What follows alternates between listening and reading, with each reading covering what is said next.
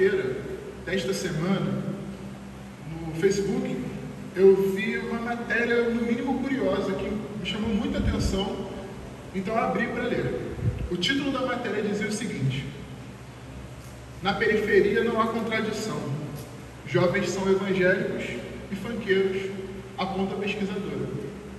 No decorrer da matéria, a pesquisadora, a socióloga, ela trabalhava o fato de que em diversas comunidades, na verdade, juntando todas as muitas comunidades que ela frequentou, que ela fez essa pesquisa, o total era de 95% de jovens que achavam não haver problema algum em irem para um baile funk no sábado, estarem no baile funk, curtirem o baile de toda forma que eles achassem legal, que eles achassem correta, e no domingo estarem na igreja, cultuando e louvando o Senhor, né?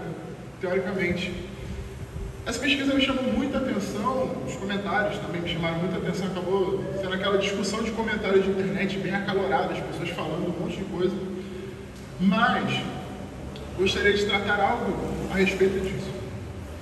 É claro que é um absurdo você não ver problema algum em estar num ambiente que aprove todo tipo de devassidão, de comportamento ilícito, que a Bíblia claramente condena como baile funk, e se considerar um cristão, se considerar um evangélico. São duas coisas que simplesmente não fazem sentido. Mas esse tipo de postura, principalmente em quantidades tão absurdas como 95% dos jovens perguntados, só faz sentido num contexto em que os púlpitos das igrejas passam por uma crise terrível.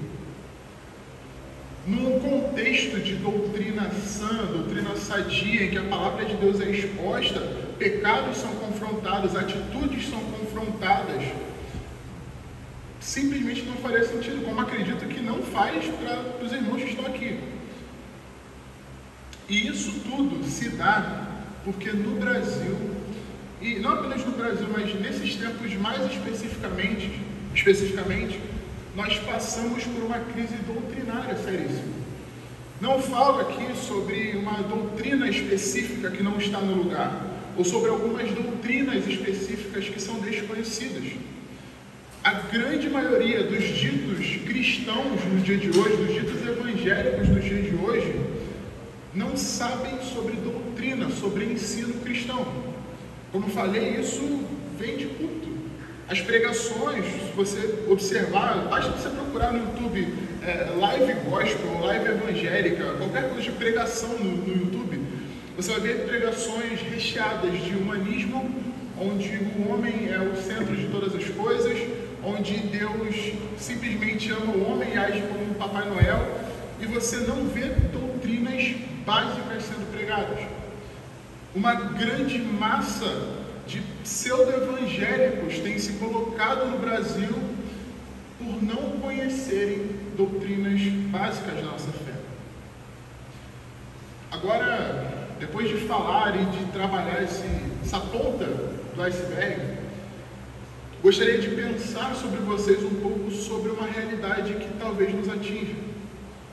Claramente, nós, como uma igreja bíblica, uma igreja reformada que tem por tradição expor as escrituras com fidelidade, nós rejeitamos esse tipo de, de atitude, rejeitamos esse tipo de, de pregação sem doutrina, sem evangelho, mas é capaz de cometermos erros que, se não necessariamente são da mesma prática, podem de forma muito parecida nos fazer cair numa outra emboscada, no outro lado dessa moeda, que é o que? Que é o fato de nós, no nosso dia a dia, colocarmos a culpa de nossos pecados em atitudes comuns do dia e não em falhas doutrinárias que de fato elas são. É, talvez seja mais fácil você concordar comigo e falar, David, de fato, não faz sentido alguém ser cristão e frequentar um baile funk. Mas, assim como os discípulos que nós veremos aqui, nós muitas vezes colocamos os nossos pecados como se fossem situações esporádicas. Criamos arapucas, armadilhas para parar de pecar. E não os tratamos com a seriedade que ele devia. não tratamos o nosso erro como falhas doutrinárias sérias que temos. Hoje, com a graça de Deus, nós vamos aprender como o Senhor Jesus tratou seus discípulos, no momento em que as preocupações deles, os medos, as angústias desses homens refletiam um profundo desconhecimento a respeito de quem ele é e de, do seu ensino, ou seja, da doutrina que ele pregava. O, a nossa exposição terá três pontos ou três partes, que são basicamente a primeira, nós vamos falar sobre a segunda multiplicação, fica do verso 1 ao verso 10. A segunda, sobre o sinal e o fermento, verso 11 ao 21. E a terceira, abordaremos a cura que é feita em duas partes. Fica do verso 22 ao 26. A terceira parte é uma parte menor, é basicamente uma conclusão de tudo que vamos trabalhar. Amém?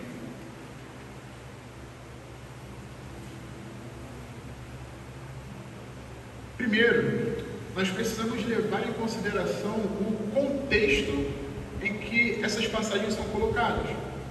É, como já foi muito abordado aqui nas outras pregações, Marcos é reconhecidamente uma epístola rápida, no bom sentido, fluida. É, Marcos não se preocupa tanto com certos detalhes históricos, como Lucas, ou com certas colocações do Antigo Testamento, como Mateus. No entanto, ainda que seja uma, uma, um evangelho é, caracterizado por essa fluidez, por que motivo o autor colocaria dois milagres iguais? No capítulo número 6, que já foi trabalhado, já foi exposto aqui na igreja, nós vemos a primeira multiplicação dos pães. E no verso no capítulo 8, a primeira coisa que nós vemos é que há uma outra multiplicação dos pães. Por que o autor faria isso? Uma vez que ele é caracterizado pela sua rapidez, não parece um pouco é, é, contrassenso ele repetir informações ou repetir momentos, uma vez que ele quer ser rápido, fluido? Mas há um motivo. A primeira resposta para isso nós encontramos no próprio contexto próximo, como diriam os teólogos mais profundos. No contexto próximo, Jesus está entre os gentios. Se vocês lembrarem, por exemplo, por exemplo, na pregação semana passada, é, é relatado a mulher serofenícia que pede cura para sua filha e o homem que era surdo e gago que é restaurado por Jesus. Eles são gentios. E a primeira coisa que nós lemos aqui no capítulo 8 é naqueles dias, ou seja, ainda naquele mesmo contexto acontece esse milagre da multiplicação. Existem outros indícios disso, mas para a gente ganhar tempo, esse aqui já é o suficiente. Nós entendemos que naquele mesmo, naqueles mesmos dias, Jesus fazia esse milagre. E aí, nós temos então um quadro, podemos fazer uma espécie de quadro comparativo. Não vou me alongar muito nesse quadro, mas algumas semelhanças e diferenças fazem bastante sentido, são muito ricas para nós.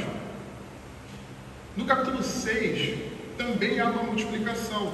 E nos dois capítulos há uma entre os dois capítulos há uma diferença muito tácita, muito, muito interessante para observarmos, que é o fato de que no capítulo de número 6, Jesus Cristo faz essa multiplicação entre os judeus. E agora, no capítulo 8, ele faz a mesma multiplicação de pães entre gentios. Esse fato de serem dois povos diferentes traz toda uma carga diferente traz toda uma carga única para nós observarmos. Assim como na passagem no, do capítulo 6, no capítulo 8, verso 2, Jesus afirma ter compaixão daquelas pessoas que estavam ali. Na primeira multiplicação, quem começa falando são os discípulos que trazem para Jesus o fato de que as pessoas estão ali com fome, estão ouvindo há muito tempo, pedem para despedir a multidão e aqui, Jesus olha para a multidão e afirma que ele tem compaixão dessas pessoas. Algo muito, muito tátil para nós é o fato de que o Evangelho de Marcos foi escrito tendo como público-alvo uma igreja gentílica, os irmãos gentílicos, que, que, que não eram judeus. Então, já nesse primeiro momento, é muito, muito próprio. Vocês conseguem me ouvir assim? Todos conseguem me ouvir? Temos um contexto muito interessante, onde gentios recebem o relato da multiplicação dos pães, não apenas para os judeus, mas para eles também. No primeiro século da igreja, essa tensão entre judeus e gentios é uma tensão muito séria, que acarreta grandes problemas. No entanto, através do Evangelho de Marcos, esses irmãos podem perceber como Jesus, olhando para eles, olhando para os gentios já nesse momento, se compadece dessas pessoas. E é interessante porque a, a própria regra, a própria colocação de Jesus para aquela mulher sirofenícia que pede pela sua filha, acaba acontecendo aqui também. Primeiro o judeu e depois os gentios, depois o restante do mundo. A, a primeira multiplicação acontece com os judeus, a segunda acontece com os gentios. Um, uma colocação interessante de palavras e de verbos nos chama a atenção, que é no verso 2, quando Jesus afirma que tenho compaixão dessa gente, pois já faz três dias que eles estão comigo e não têm o que comer. Esse eles estão comigo, apesar de ser um verbo que por si só já explica para a gente o sentido, ele traz uma carga um pouco diferente, um pouco mais profunda. O verbo original no grego demonstra para a gente o fato de que Jesus é, realmente viu naquelas pessoas um desejo especial por estar com ele. Ele viu naquela multidão, que, como já foi exposto aqui, é muito característica esse personagem no, no Evangelho de Marcos, mas nesse caso específico, Jesus olha e, e percebe nessa multidão um apreço, um estar junto especial de querer a companhia e acompanhar Jesus para onde ele fosse.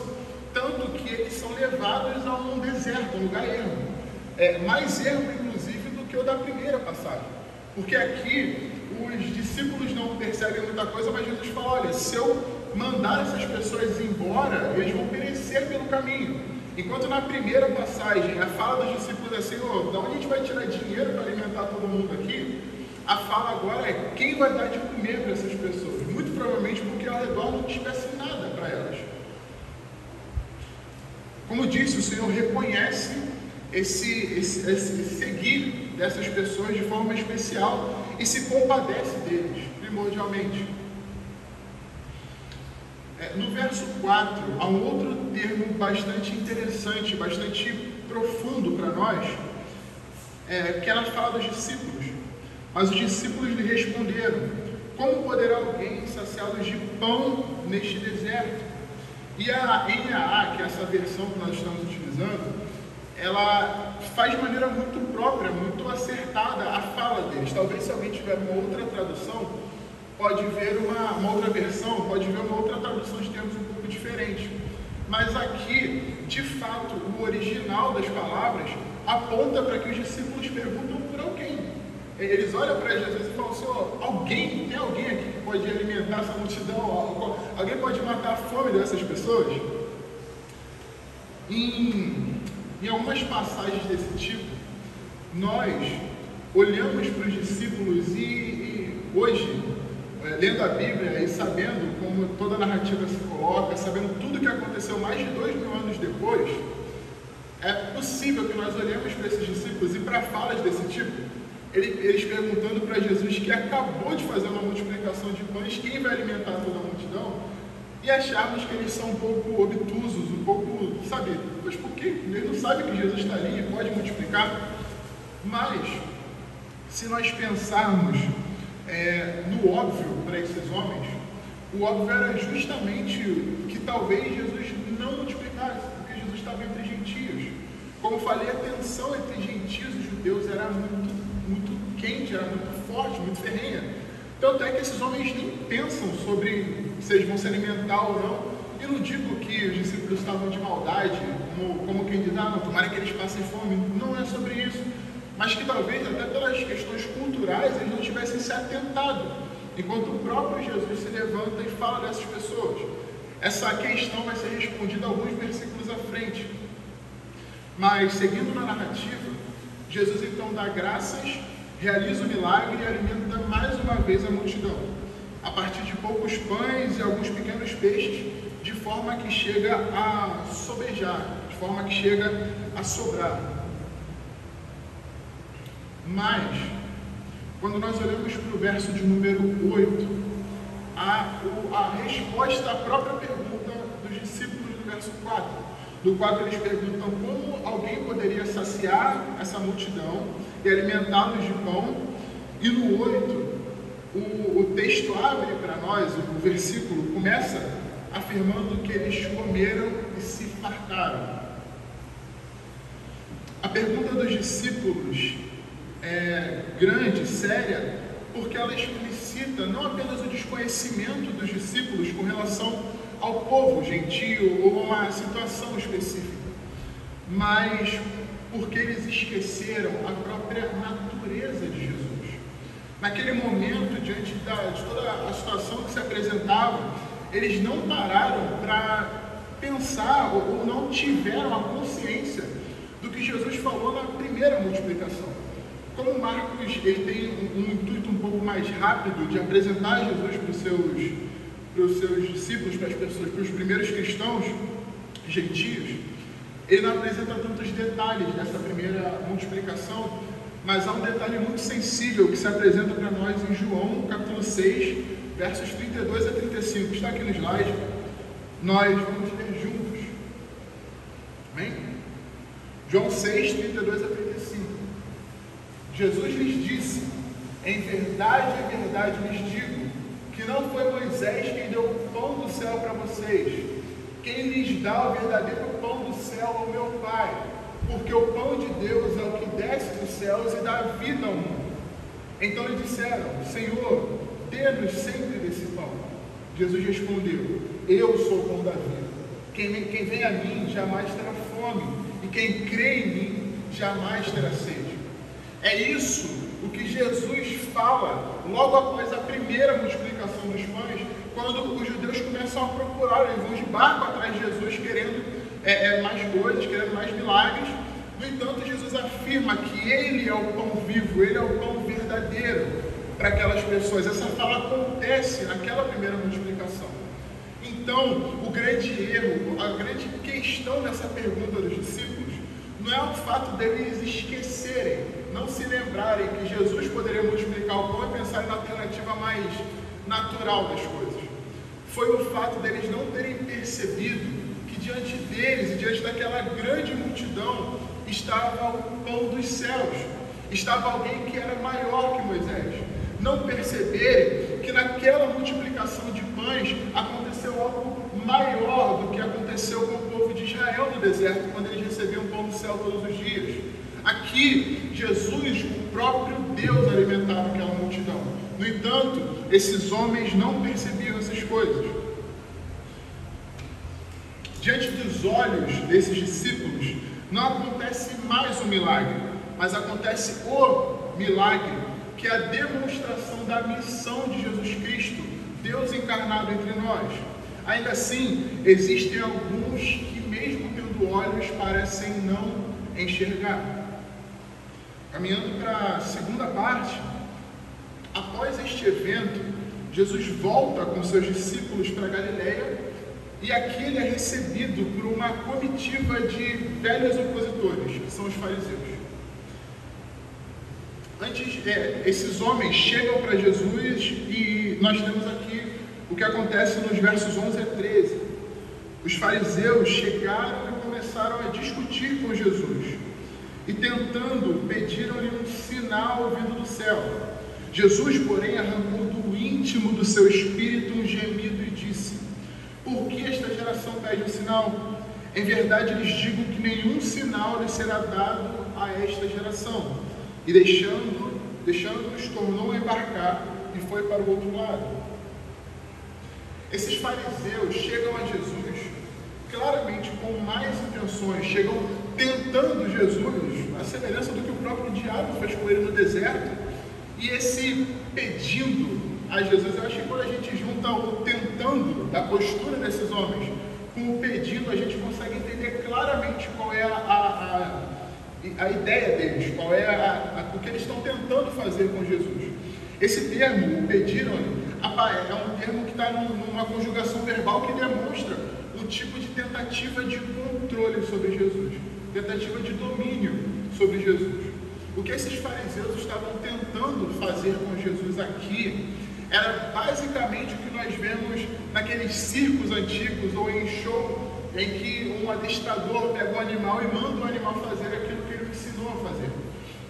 Porém, eles estão diante do próprio Deus, do Deus encarnado, Jesus, o homem perfeito. E as coisas não funcionam da forma como eles querem.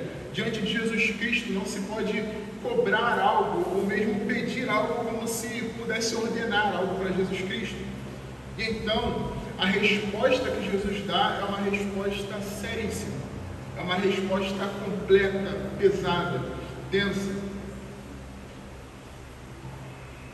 Jesus arranca do íntimo do seu espírito um gemido. Essa expressão de arrancar do íntimo do seu espírito esse gemido é diferente do que talvez a gente possa pensar em termos objetivos de, de primeira lida. Não é necessariamente uma fala de raiva, uma fala de ódio a esses homens. A fala que Jesus dá diante desses homens, diante desses fariseus, é uma fala que exprime tristeza. Diante desses opositores, Jesus Cristo nos dá um tipo de brado de tristeza. É, Lucas capítulo 11, verso 29, nos dá uma noção um pouco diferente. Eu gostaria que nós lêssemos juntos em voz alta, por favor. Visto que aumentavam as multidões em volta dele, Jesus começou a dizer: Esta é uma geração perversa, pede sinal, mas nenhum sinal lhe será dado, senão de Jonas. Porque assim como Jonas foi sinal para os ninivitas, o filho do homem será para esta geração. A rainha do sul se levantará de juízo com os homens desta geração e os condenará, porque veio dos confins da terra para ouvir a sabedoria de Salomão. E aqui está quem é maior do que Salomão. Ninivitas se levantarão no juízo com esta geração e a condenarão, porque se arrependeram com a pregação de Jonas. E aqui está quem é maior do que Jonas. Esse é o tamanho da fala de Jesus para esses homens. Esse é o tamanho do julgamento que Jesus exprime sobre eles. Jesus, além de não mostrar nenhum sinal, aponta para a perversidade no coração deles.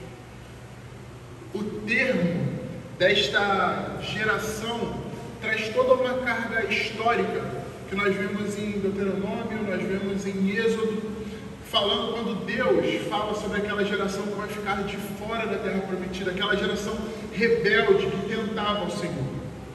É desta forma que Jesus Cristo responde àqueles que tentam minar a sua autoridade, aqueles que tentam controlar o seu poder e acham que podem sair ilesos.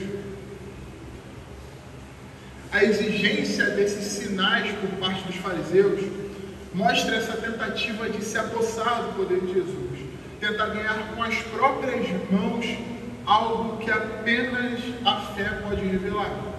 Em diversos momentos das Escrituras, Jesus faz milagres porque as pessoas pedem. O cego Bartimeu chama por Jesus. Nós vamos, nós vamos ler, acabamos de ler, vamos trabalhar um texto onde pessoas pedem para que Jesus cure o homem cego. A mulher sofilícia pede para que Jesus cure a sua filha. E isso acontece. A questão é que esses homens, esses fariseus, eles não pediam um milagre. Quando eles pedem para Jesus um sinal dos céus, o que eles estão pedindo é de fato um sinal de que Deus confirmava, Deus Pai confirmava a missão de Jesus Cristo como Deus Filho. Irmãos, Jesus ele se revela publicamente. Afinal de contas, nós estamos aqui hoje por essa mensagem. Mas neste momento da narrativa dos evangelhos não era o tempo da revelação plena de Jesus. Jesus havia separado um tempo, um momento especial para isso, esses homens tentam fazer com que essa demonstração pública da divindade de Jesus, Jesus enquanto segunda pessoa da Trindade, como Filho, se revelasse quando, como e onde eles queriam. Por isso Jesus responde dessa forma. Por isso a, resposta é tão abrupta. E logo após o acontecido, Jesus deixa esses homens, ele, ele vai embora, ele, ele deixa aqueles esses opositores ali e se separa fisicamente deles, a ponto de ir para o outro lado. Após esse embate com os fariseus, Jesus está num barco com seus discípulos, mas os problemas não terminam. Com os fariseus, a, a perseguição a, a, era público, eles falavam de boca, mas com os seus discípulos outra coisa acontece. Primeira coisa, nós vemos no verso 14. Ora, os discípulos se esqueceram de levar pão e no barco não tinham consigo senão só. Versos 15 e 16.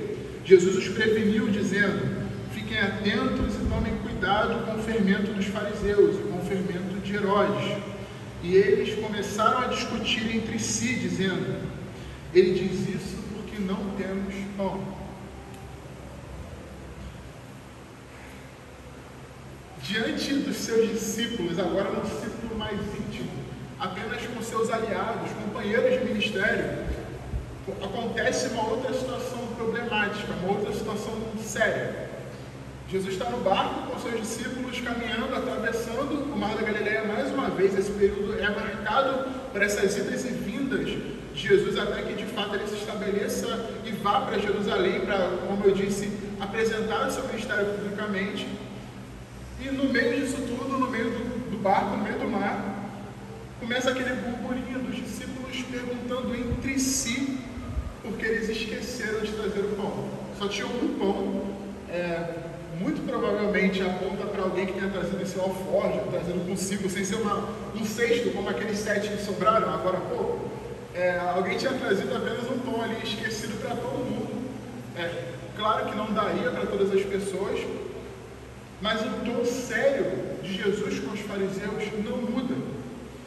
Enquanto os seus discípulos estão preocupados com o fato de não terem o que comer, Jesus fala para eles tomarem cuidado com o fermento dos fariseus e o fermento de Herodes.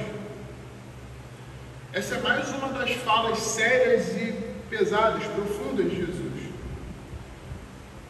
Como os discípulos, que, como disse, eram seus amigos, seus aliados, companheiros, poderiam ter alguma coisa tanto com os fariseus, que acabaram de tentar Jesus, a semelhança do acusador, tentaram descredibilizar o ministério de Jesus e tomar em suas mãos seu poder, quanto com Herodes.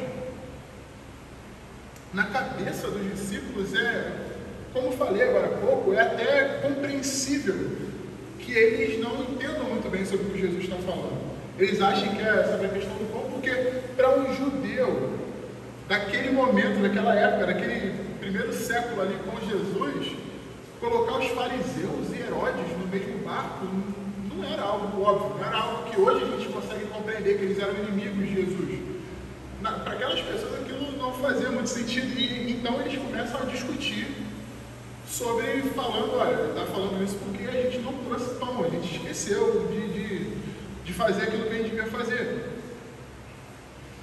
Como falei, naquela realidade, a obviedade era o fato das duas partes serem extremos diferentes, rivais, inimigos. Não era óbvio que eles tivessem algo em comum. Colocarmos lado a lado o que os outros evangelhos apresentam a respeito do termo pode nos ajudar a lançar luz sobre a natureza deste fermento.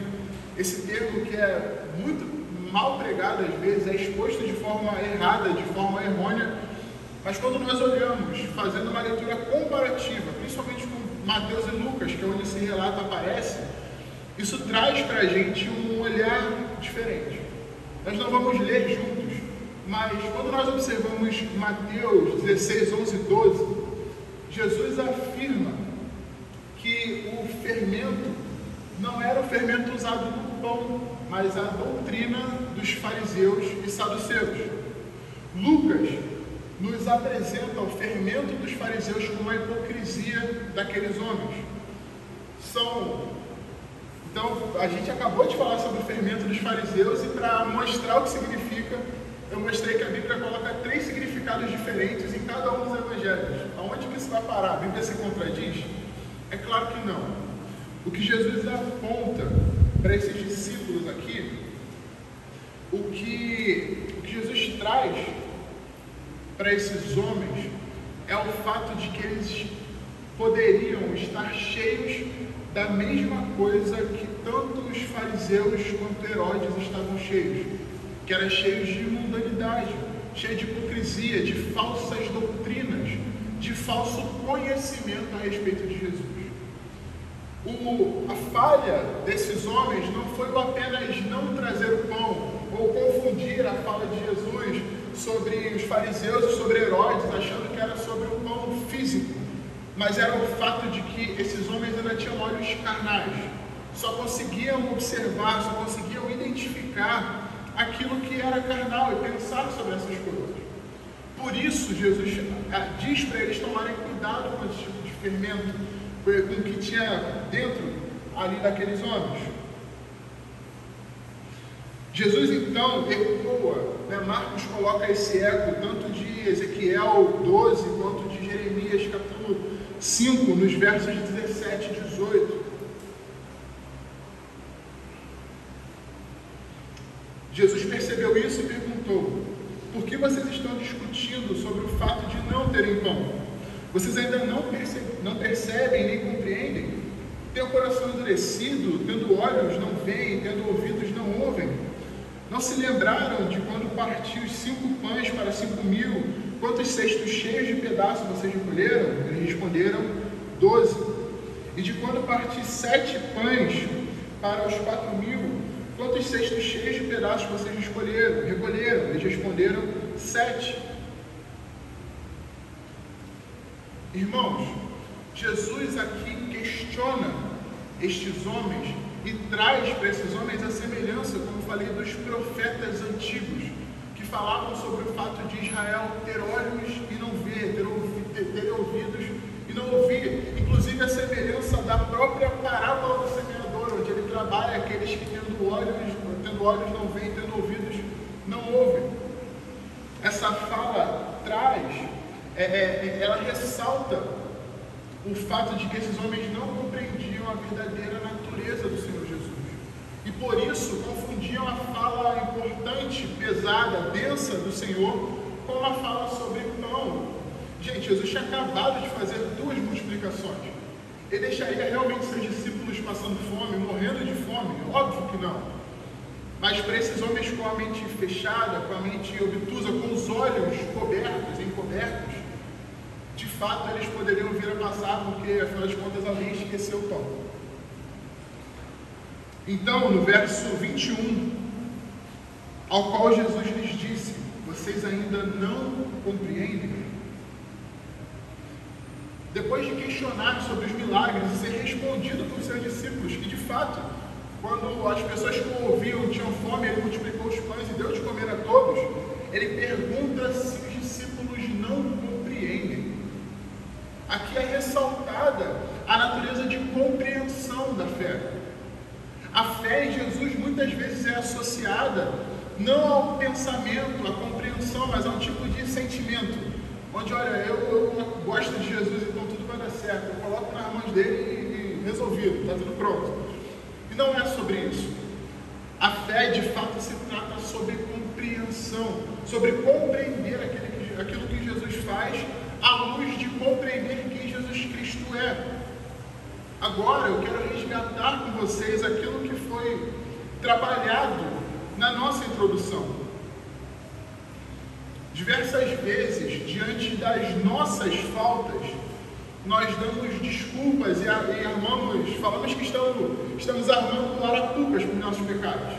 E olha, eu tenho um problema com isso. E quando eu vejo que eu estou sendo tentado, ou eu caí nisso, eu vou lá e faço isso, isso e aquilo e está tudo certo. Isso é basicamente o que os discípulos fizeram. É basicamente que os discípulos, olhando para Jesus, ficarem com medo por conta da questão natural. Quando na verdade o que acontece é que os nossos pecados, as nossas falhas, elas acontecem justamente pelo nosso olhar ser um olhar mundano, o nosso olhar ser um olhar carnal para as coisas. Nós esquecemos de olhar para Jesus como Ele é. Os discípulos aqui estão tão ansiosos com a possível falta de pão, que não perceberam que, estão, que estavam tomados pelo terrível câncer da falta de doutrina adequada, da falta de conhecimento correto sobre Jesus. A compreensão do poder de Jesus lhes faltava. Irmãos, doutrina não é teoria, doutrina é ensino, e ensino de Jesus é prático ele desemboca em confiança no Senhor, ele desemboca em serviço pelo Senhor para a sua igreja, para os nossos irmãos. A doutrina de Jesus Cristo não é uma série de frases e atributos aleatórios que nós apenas decoramos para poder falar bonito.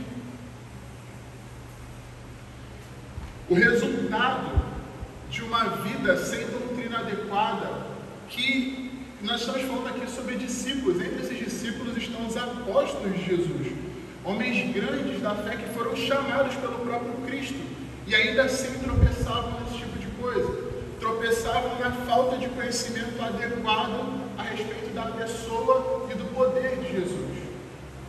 Nós, em nossos dias, em diversos momentos, apontamos para nossos pecados e para nossas falhas como atitudes corriqueiras.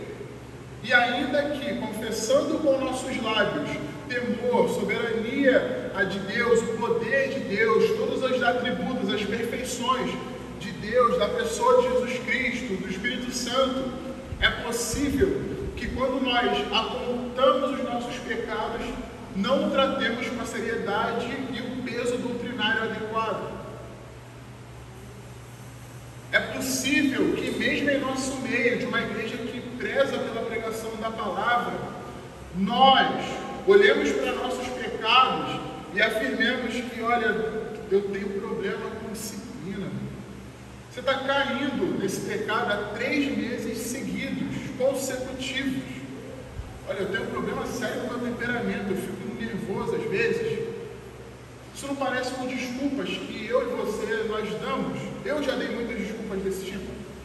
De olha, eu, poxa, eu tenho problema com ansiedade.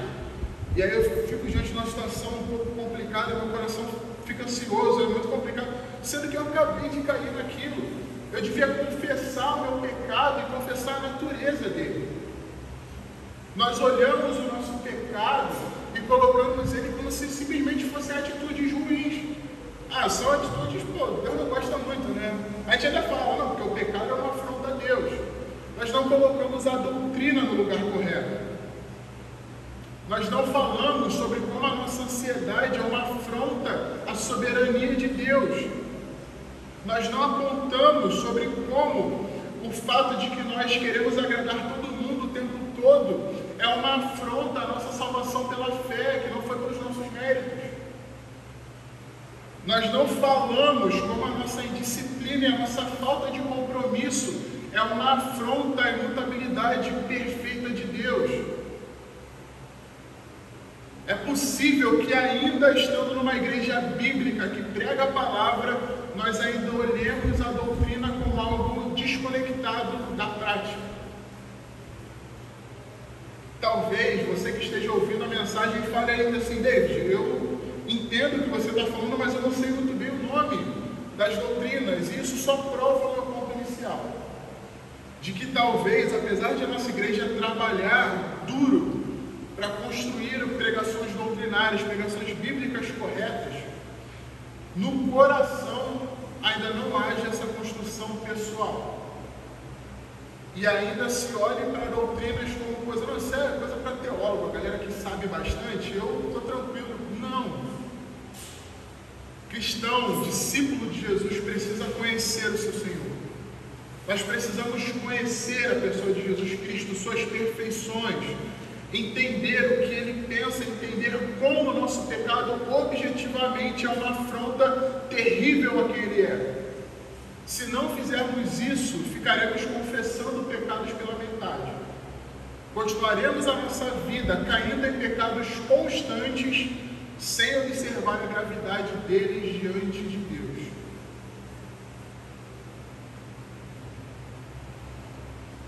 Por fim, na nossa última parada dessa noite, não pretendo nem ler o texto, nós já lemos no início, ela vai ser mais curta e mais rápida que todas as outras. E nesse momento, após essa fala com os discípulos, Jesus chega em Betsaida e logo é apresentado a ele um homem cego.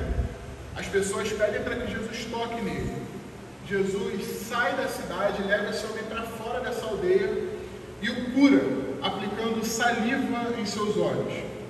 O que acontece no primeiro momento é que esse homem vê um pouco torto, ele vê homens como se fossem árvores, e então, após impor as mãos sobre ele de novo, que ele tinha imposto da, da primeira vez, a visão deste homem é completamente restabelecida, completamente restaurada. Jesus então aconselha esse homem que não entre na aldeia. Como eu falei, ainda não é o momento conhecido exposto publicamente diante de todos. Esse momento está muito próximo, mas ainda não é agora. Esse texto muitas vezes é colocado como desculpa para misticismos e crendices e, e todo tipo de, de superstição é, travestida de evangelho, onde diversos atos proféticos são feitos, atos proféticos entre aspas, são realizados como que para trazer cura. É, alguns pregadores, não que não são bons, são ruins, são maus pregadores, apontam essa passagem para o fato de que, olha, é, certas pessoas não recebem a cura completa porque não tem fé completa. A fé desse homem só se concretizou no segundo ponto e não é sobre isso. Como eu falei, a explanação é, é rápida. Marcos, só Marcos tem esse texto. Apenas Marcos trabalha essa cura de Jesus com a saliva nos olhos desse homem. E justamente aqui, como já trabalhamos, o Evangelho de Marcos é dinâmico, ele é rápido, ele não colocaria detalhes desnecessários em momentos desnecessários. O que Marcos aponta para a igreja é o fato de que Jesus agora, na prática, prova suas palavras para esses homens. Ele mostra para os seus discípulos que os olhos deles serão abertos.